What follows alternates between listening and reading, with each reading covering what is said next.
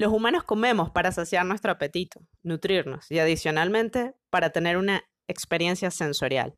En el caso del comfort food, la memoria es la que da el like cuando una comida envía el mensaje correcto a nuestro cerebro. Mi mamá me mima y de esto es este episodio.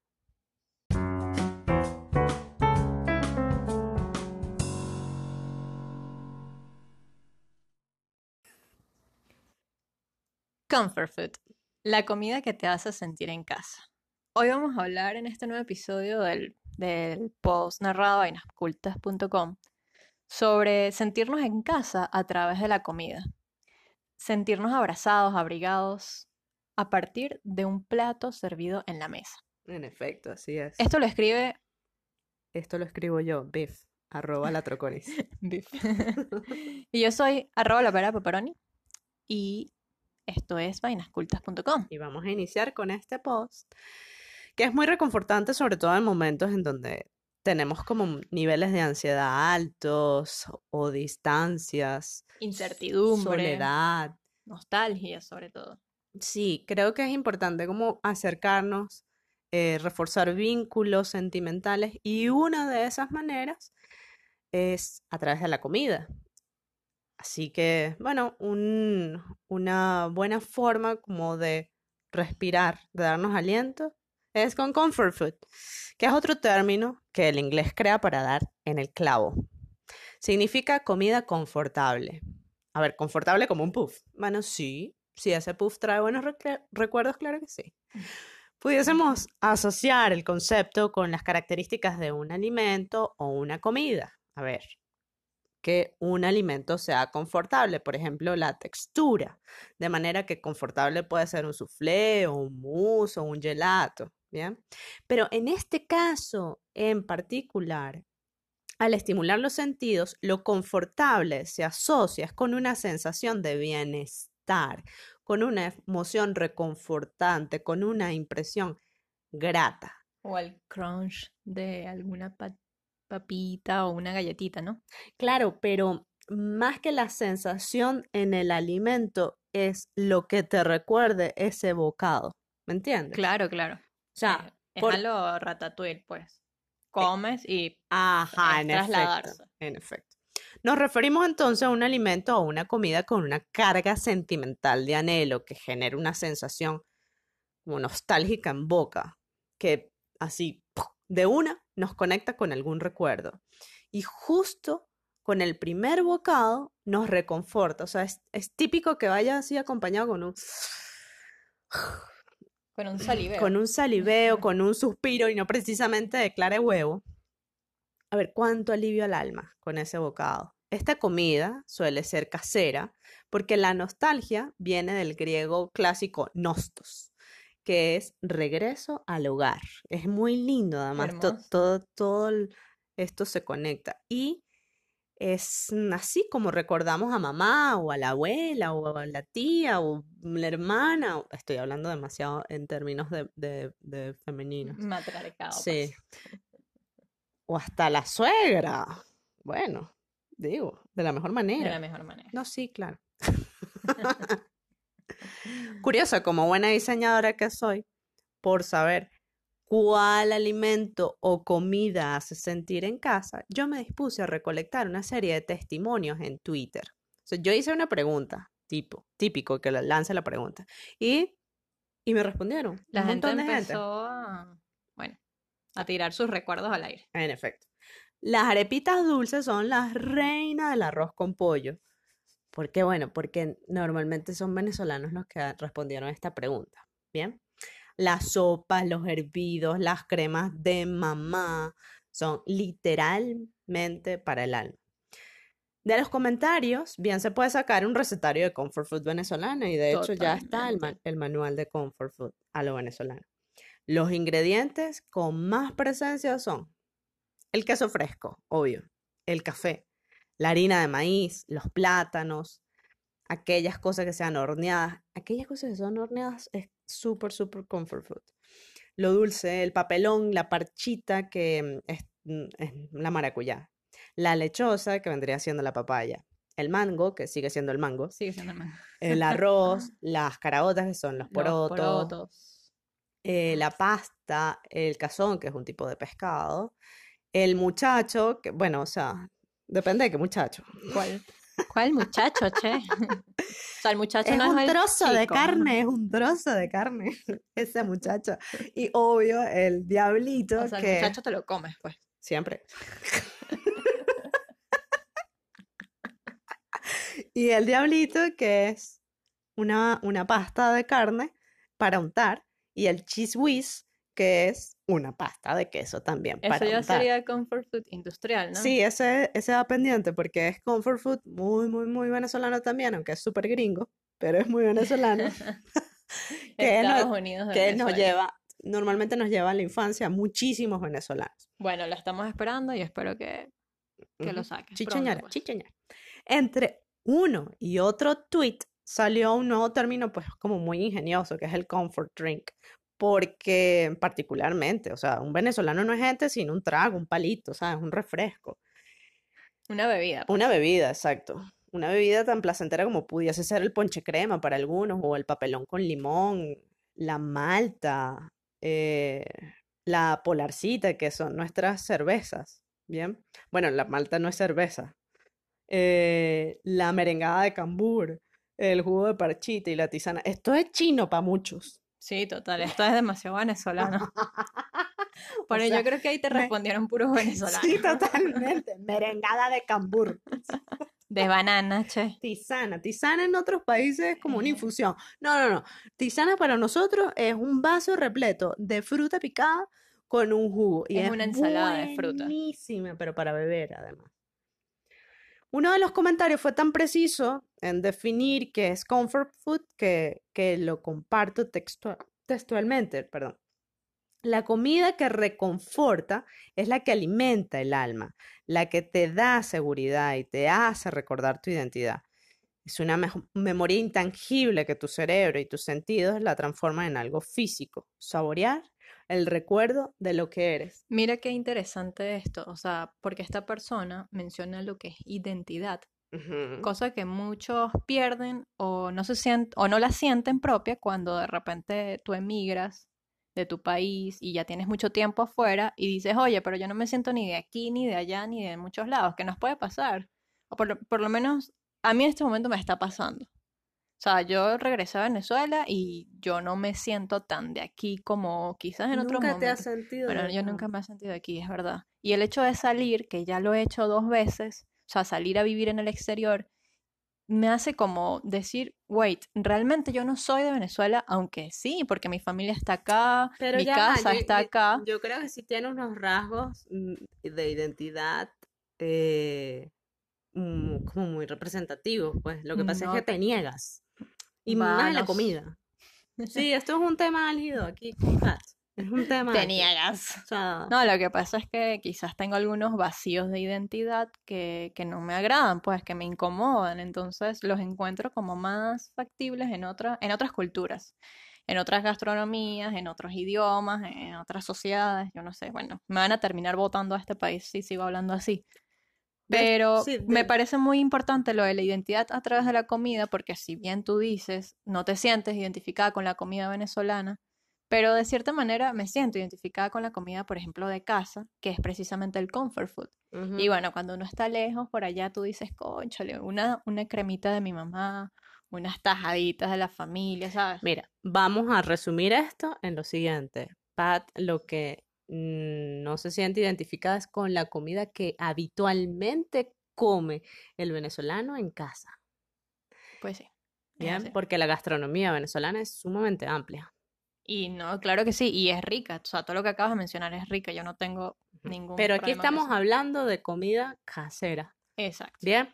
Y la comida casera esta es tan, emo- es tan emotiva que, oye, preferiría llamarle comida reconfortante con el prefijo re de repetir, que a ti tanto te gusta, entre paréntesis re.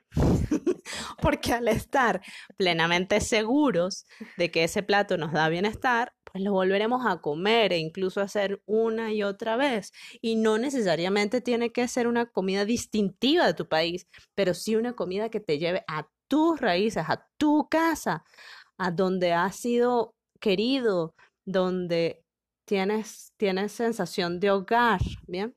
Es un plato que adoptas como tu protector, pues. Exacto. Me pasa que en casa siempre ha habido cocineras con as de mujeres así, as de mujeres excelentes.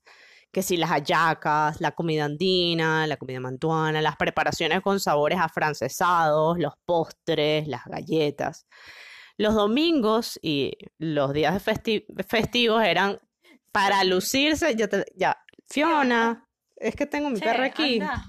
Fiona. Ya, déjala. ok. es un perro, es un caballo. Lo vuelvo. Tengo a mi perra ahí en los pies.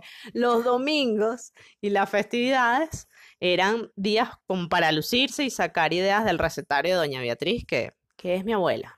Que en paz descanse. Pero no solo esas comidas elaboradas a mí me saben a casa. A mí una papa sancochada con mantequilla y saní es la vaina más familiar que existe. Y eso muy poca gente sabe qué es. Bueno, del saní hablaste una vez, pero junto al chocolate, en otro artículo. Que en efecto. Y el saní es el condimento como más, más típico del páramo, más tímido además, porque el páramo es súper tímido, ¿verdad? La gente. Eh, y el, el que posiblemente esté empezando a explorarse, pero no, no se vende. Ajá, pero ¿qué es el saní? Es el tueste de las semillas del nao, ¿verdad? Con uno que otro condimento como salas o perejil. Este. Buenísimo. De panes que eso, eso, mucha gente no lo conoce. No, para nada. Para mí, o sea, esas papas ancochadas con mantequilla, con cenilla, eso es mucuchíes en pleno, la herencia paramera de mi abuelo, la bisabuela que trillaba trigo, que hacía panes, que tostaba las semillas del nao, el saní. Eh, y bueno, este es un, es un condimento que no se consigue en aquellas, sino en algunas casas del páramo merideño.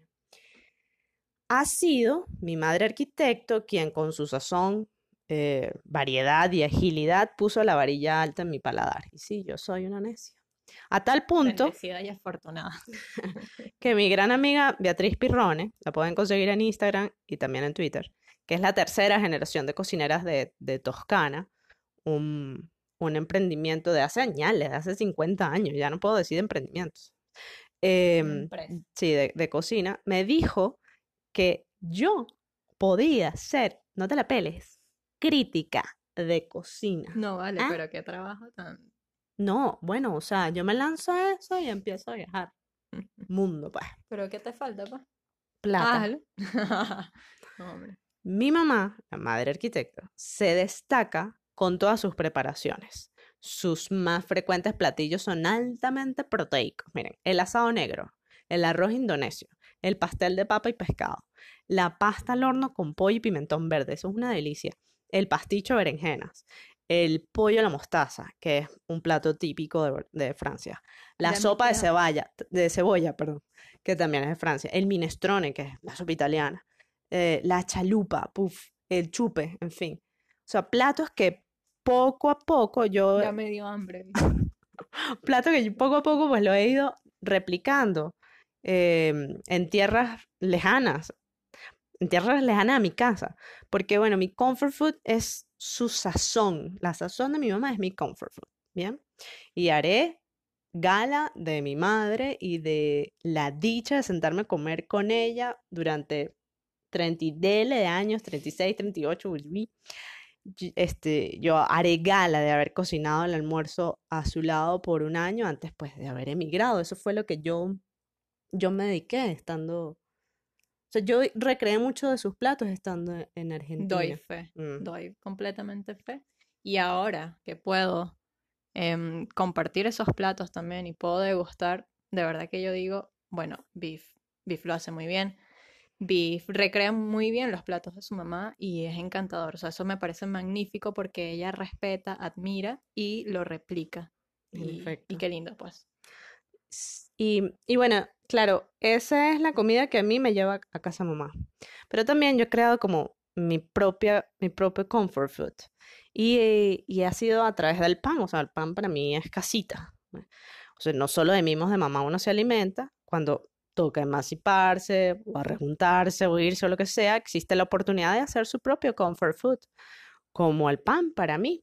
Yo tuve la interesante experiencia de fusionar el alimento y el diseño en un proyecto, lo he dicho infinidad de veces, pero bueno, lo repito, con lo que eh, pues yo me adentré en el mundo del food design, del cual ya he explicado en un post en vainascultas.com, bueno, a tal punto que yo logré llevar eh, mi experiencia a un encuentro latinoamericano de food design y hasta la fecha, estamos hablando de abril del 2020, no ha habido otro proyecto de food design de Venezuela en ese, en ese mm, encuentro. Así que, Imagínate. bueno, porque la gente no sabe, me imagino, pero, o sea, hay, hay proyectos interesantes.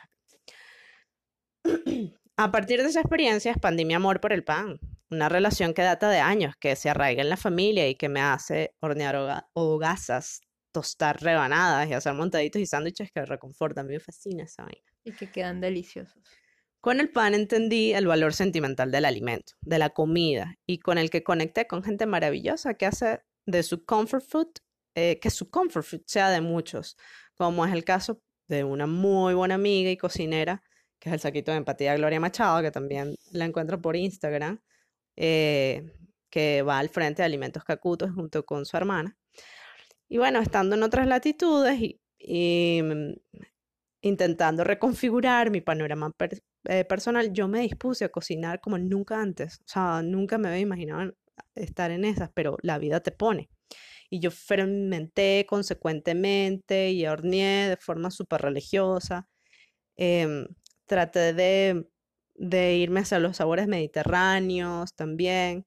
em, Tú experimentaste un montón de, de platos por allá, eh, que si la comida griega, que si la francesa, que si la italiana, esas que son si, que me gustan, que si además muchas cosas que Biff me decía, esto es andino y para mí fue un- era un descubrimiento, porque yo que soy andina también, pero quizás ignoraba muchas cosas, Mm, como por ejemplo la sopa de trigo. Que Sí. fue como, what, eso existe. Bueno, pero además de los sabores mediterráneos, pues evidentemente yo me dediqué a la masa madre, porque ya lo venía haciendo y, y bueno, me, fascina. Y, y allá eh, me dispuse a hacer arepas andinas, pero sourdough. Eh, también se hacía el Que eso litro. nunca lo hacía, No, no, nunca lo había hecho. También, bueno, hacíamos habitualmente el litro de yogur semanal, semanal. Em, y bueno, o sea, para mí esos son indispensables, porque pues yo soy andina, pero tengo mis rasgos griegos, eso es lo Yo que soy andina. Es que te sale como un mexicanito. Nos conectamos mucho con Pues la- yo soy andina.